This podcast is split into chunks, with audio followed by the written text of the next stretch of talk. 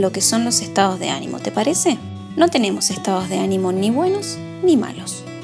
Vamos a llamarlos positivos o negativos.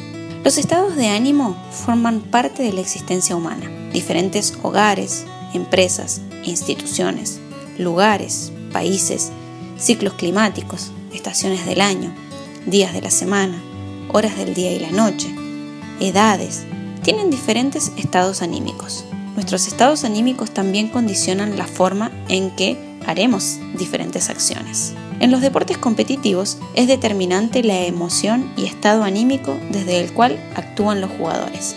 Ahora te pregunto, ¿en qué estado de ánimo te encontrás ahora?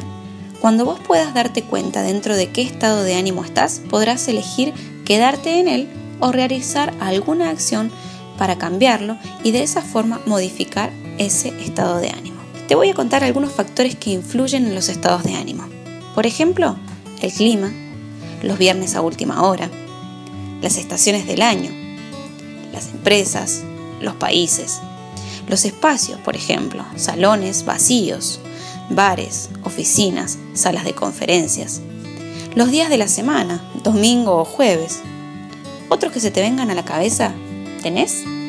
Ahora vamos a ver algunas premisas de los estados de ánimo. Vivimos con ellos, son contagiosos, marcan la forma como observamos, son transportables, generan identidad, definen una forma de relación con el futuro. Hay opiniones detrás de ellos. Siempre estamos en un estado de ánimo interno. Vamos a compartir cómo algunos animales tienen diferentes estados. Si pones a un buitre en un cajón que mide 2 metros por 2 metros y que está completamente abierto por la parte superior, esta ave a pesar de su habilidad para volar, será un prisionero absoluto. La razón es que el buitre siempre comienza un vuelo desde el suelo con una carrera de 3 a 4 metros. Sin espacio para correr, como en su hábitat, ni siquiera intentará volar, sino que quedará prisionero de por vida en una pequeña cárcel sin techo. El murciélago, por ejemplo, ordinario, que vuela por todos lados durante la noche, una criatura sumamente hábil en el aire, no puede elevarse desde un lugar a nivel del suelo.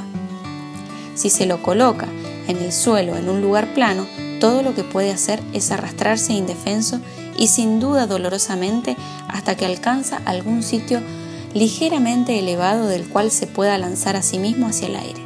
Entonces, inmediatamente despega muy rápido. La abeja al ser depositada en un recipiente abierto, permanecerá allí hasta que muera, a menos que sea sacada de allí. Nunca ve la posibilidad de escapar que existe por arriba de ella. Sin embargo, persiste tratando de encontrar alguna forma de escape por los laterales cercanos al fondo. Seguirá buscando una salida donde no existe ninguna, hasta que completamente se destruya a sí misma. Las personas, en cambio, en muchas formas somos como el buitre, el murciélago y la abeja obrera. Lidiamos con nuestros problemas y frustraciones sin nunca darnos cuenta de que todo lo que tenemos que hacer es ver hacia arriba. Esa es la respuesta, la ruta de escape y la solución a cualquier problema. Solo mirar hacia arriba. ¿Hacia dónde estás mirando hoy?